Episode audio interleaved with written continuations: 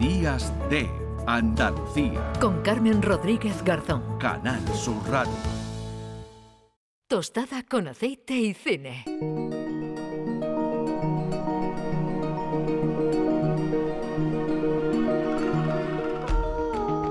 Hola, Juan Luis Artacho, ¿qué tal? Buenos días. Muy buenos días, Carmen, ¿cómo estás? Bien, aquí disfrutando del Domingo de Ramos, trabajando desde muy tempranito, que es como hay que empezar los días importantes, como Sí. este Domingo de Ramos. Eh, Así que bien. Estaba, estaba pensando que hemos elegido un tema hoy un poquito transgresor, pero después de escuchar el quién es quién cofrade y el trivial cofrade, creo que tampoco estamos arriesgando tanto. No, y, y las uñas, y las uñas, no me las deja, las uñas. Yo, me- me- mira, pues te voy a decir una cosa, esa, esas uñas cofrades yo me la imagino en una película del Sí. que va a ser nuestro protagonista hoy, ¿verdad? Pues sí, podría ser perfectamente. Eh, ¿Lo adelantamos un poco ya? Sí, sí, nada, yo, bueno... Cuenta, cuenta, tú. cuenta, ¿Yo cuenta tú yo? porque ¿Cuento hemos- yo? sí, sí. Bueno, vamos, eh, hoy vamos a hablar de Quentin Tarantino, que a mí me encanta, es un director que me gusta mucho. Juan Luis Artacho no lo comparte tanto conmigo, le gusta algo, ¿no? Pero no, no, no es de sus preferidos, ¿verdad, Juan Luis? Hay que... Bueno, eso te lo estás inventando, Carmen. no, pero porque te si dije Tarantino y me dijiste, bueno, vale, tampoco, No, no creía que entusiasmado. Sí, no, no, pues semana larga, semana larga intensa, Ya, pero sí, no, sí, sí, sí, sí, me no. gusta mucho Tarantino. Bueno, sí. Tarantino, eh, yo creo que Tarantino te gusta mucho o no te gusta nada, ¿no? Porque tiene un, bueno, pues un cine muy, muy personal. Es verdad que ya ha ido eh, eh, introduciendo, ¿no? Quizás algo más comercial, pero hay que, hay que quedarse con Tarantino y con todo lo que ha hecho porque según dice, según dice, en otoño va a rodar ya la última película. Su décima película, ¿no? Tiene 60 años, que ha cumplido esta semana, que también por eso lo traíamos un poco a- aquí. Con 60 años ha dicho que se retira. Pero yo espero que Tarantino sea como Miguel Ríos, ¿no? De estos que... O, o como, o como Clint Eastwood, que ese sí te gusta un poco menos, ya lo has dicho, pero eh, tiene 92 y va a rodar lo que dicen también su última película. Mm. Bueno, lo de Clint Eastwood lo 92. comprendo, que no es porque yo tenga nada en contra de este hombre, es que con 92 años yo me puedo plantear que la retirada ya ha llegado a su momento, pero Quentin Tarantino le queda todavía. Bueno, vamos a, Sí. a repasar. Hay muchas, bueno, no es que sea una filmografía muy, muy, muy extensa, pero, Pero es sí. potente, es potente, Sí, ¿verdad? Y- Y, y yo creo que con la primera... Quizá fue la que lo puso, ¿no? En el mapa de, de- de- de Hollywood, ¿no? Podemos decir. Sí, el- el- a nivel de, de festivales fue su ópera prima Reservoir Dogs, que fue ya un impacto importante en la industria, pero no tanto al público, que sí lo fue recuperando después.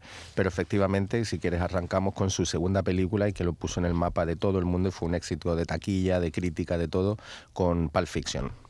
¿Lees la Biblia, Brett? Sí. Pues tengo memorizado un pasaje que resulta apropiado para esta ocasión. De Ezequiel 25:17. El camino del hombre recto está por todos lados rodeado por la injusticia de los egoístas y la tiranía de los hombres malos.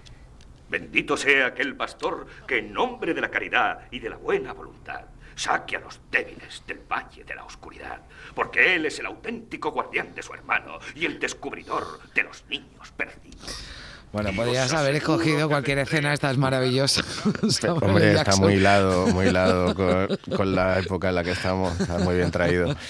Eh, sí, bueno, y aparte la sangre, que hay más que, el Día de Pasión. Esto Sí, no. también Tarantino se, se caracteriza por eso, ¿no? Por Sí, la sí, violencia, no, Por, por su música, la utilización de la música, de la cultura popular, de sus homenajes permanentes desde ese mundo suyo eh, de videoclub y de, y de fanzine, eh, el poder de la mujer, de la narrativa no lineal que tienen sus películas y bueno, y la forma de rodar con esos contrapicados. Bueno, todo eso está en este Pulp Fiction que supongo que ha visto casi todos los oyentes, pero por si no contamos un poco Mm, la venga, historia, poquito, sí. que son varias historias en torno a un, a un personaje de gángster, al Marcellus Wallace, eh, y, y dos matones que, que interpretan John Travolta y Samuel L. Jackson, que era el personaje que, que estábamos escuchando ahora mismo, que suelta este discurso bíblico antes de asesinar a quien quien sea, porque eso se ve que Mm. no, no lo Sí, yo iba a decir, bueno, una uno que lo habían traicionado, pero da igual. Aquí Da igual, el motivo es lo de menos. Aquí hay que matar y, po- y poco. Bueno, de hecho hay algo muy místico en Mm. esa en esta escena porque hay una bala que parece que tendría que haberlo matado a quemarropa y no le da y entonces él cree que, que está Dios detrás de esto Mm. y que dice que deja ya de, de ser un sicario a través de esta escena, ¿no? Bueno, pues ellos dos tienen que recuperar un maletín muy misterioso y con una luz Mm. en amarilla muy brillante que es lo único que sabemos de él y este es el leitmotiv o el MacGuffin, como decía Mm. Hitchcock, que utiliza Tarantino para recrear varias historias y, y mostrarnos ese talento único que tenía él para y que tiene para las escenas de acción con diálogos de comedia, esa estructura narrativa como muy extraña que, que era poco conocida o él lo lleva a ese punto ya extremo eh, a nivel creativo y donde mm, bueno, no, no defecto, pero es parte de su cine donde los personajes yo creo que le interesan bien poco, o, o nosotros vemos que puede estar eh, una mujer embarazada y, le, y, le- y lo matan y no, no sufres por el- esa pérdida o no sufres por ese personaje porque te está contando otra cosa. ¿no? Eh, yo creo que es un- una manera de entretener Mm. eh, con un talento impresionante, una capacidad de crear imágenes como pocos. De- Yo Mm. me iría a tu Kubrick, me iría a tu Kubrick como el último director que tiene esa potencia visual tan, Mm. tan enorme. Y, y Pulp Fiction, pues bueno, que ganó la Palma de Oro en Cannes, que hablamos de un cine como más autoral, pues Mm. gana la Palma de Oro y también eh, ganó el mejor el Oscar al mejor guion, por ejemplo, ¿no? Mm. Y si quieres contamos algunas anécdotas, porque la película es muy conocida, sobre estas cosas que nos gustan de qué otros actores había pensado Ay, Tarantino sí, para a mí esto algunos me gusta. papeles. Venga, ¿quién? Sí. ¿Quién? A ver, Mira, John pues- Travolta, ¿no? Seguro que me vas a pues- decir que... Sí, pues para John Travolta, el, el productor, que es Harvey Weinstein, eh, encarcelado Sí, por, sí. por- por hacer demasiadas cositas malas, eh, era entonces el hombre clave en Miramax, que es una sucursal de Disney, se puede decir que, que Pulp Fiction es de Disney, pues quería a Daniel Day-Lewis para el papel de Mm. Travolta, pero bueno, al final se salió con la suya Tarantino y menos mal, porque solo por ese baile maravilloso donde tuvo que Sí, estar... no me veo yo a Daniel de Lewis eh, haciendo ese baile. Ahí sí le hubiese dado mucho Mm. más densidad a este matón que no, no lo tenía, solo quería acostarse con la mujer de su jefe, que, que, bueno, que es otro, otro tema. Bueno, Juanlu, vamos a seguir avanzando, que Sí, nos vamos a quedar no, sin vamos. tiempo y Vale. Lourdes ya pidiendo, pidiendo, Pidiendo paso. paso. La siguiente. Bueno, pues entonces nos vamos con Kill Bill.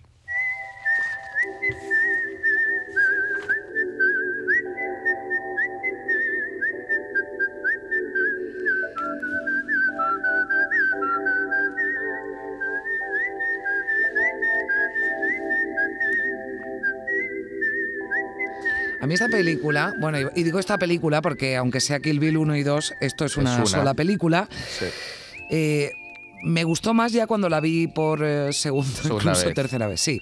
Pa- suele pasar con el cine de Mm. Tarantino, ¿eh? En- cada vez que ves una peli vuel- y le vuelves a sacar más detalles porque cada secuencia está trabajada tanto hasta la extenuación eh, a nivel, eh, digamos, cinematográfico, estético, de arte, de todo, que sigue creciendo. Es decir, en, en Kill Bill, por ejemplo, la muerte, bueno, cuando encierran a Uma Thurman dentro del, Mm. del ataúd y está Uf. la cámara dentro, pues eso te lleva a Doctor Cibago. Eh, quiero decir, hay tantas referencias y está tan, Mm. tan, tan trabajado y tiene tanto talento que es verdad que vas viéndola una y otra vez y lo que antes no te habían... porque esperas mucho ya de Tarantino cuando ves una película Mm. y vuelves a verla más tranquilo sin esa expectación, la película va creciendo y va creciendo, como le pasa a estos dos volúmenes de Kill Bill que te los bebes en un suspiro y, Mm. y dura un ratito.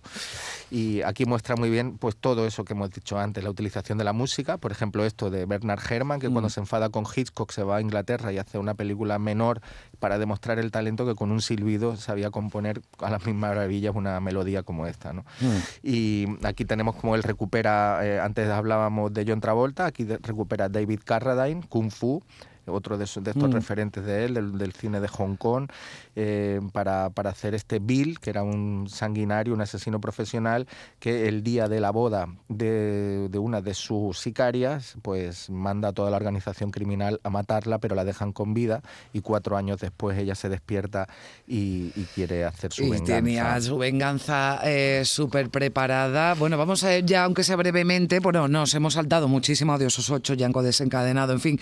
Pero la última, de momento, Terminamos eras una vez en, Eras- Hollywood, ¿no? Exacto. Eras una vez. Ahí estoy, ahí estoy.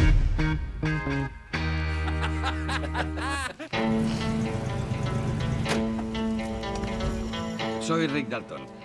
Es un placer, señor Suárez. Bueno, están maravillosos los actores, ¿eh? Aquí antes Sí. decía que, pero están muy bien, muy bien. Tanto, Por resumir, sí. Carmen, sí, rápidamente, que a mí me parece su obra más intimista, la más emotiva, la película más rara de él, a mí de las que más me gustan, con Jackie Brown, pero no he elegido Jackie Brown y he traído esta por ti, evidentemente, por Brad Pitt, que ya demostraste cómo te Pe- derrumbaste ante el micrófono cuando lo mencioné hace unas semanas y queríamos traerlo solamente por la escena de la antena cuando sube a cambiar aquella. Si no la han visto, no se, la, no se la pierdan, no se la pierdan, pero es que lo dirige muy bien Tarantino, era por eso. Juan Luis, gracias. Un beso Un fuerte. beso muy grande, feliz Semana. Santa.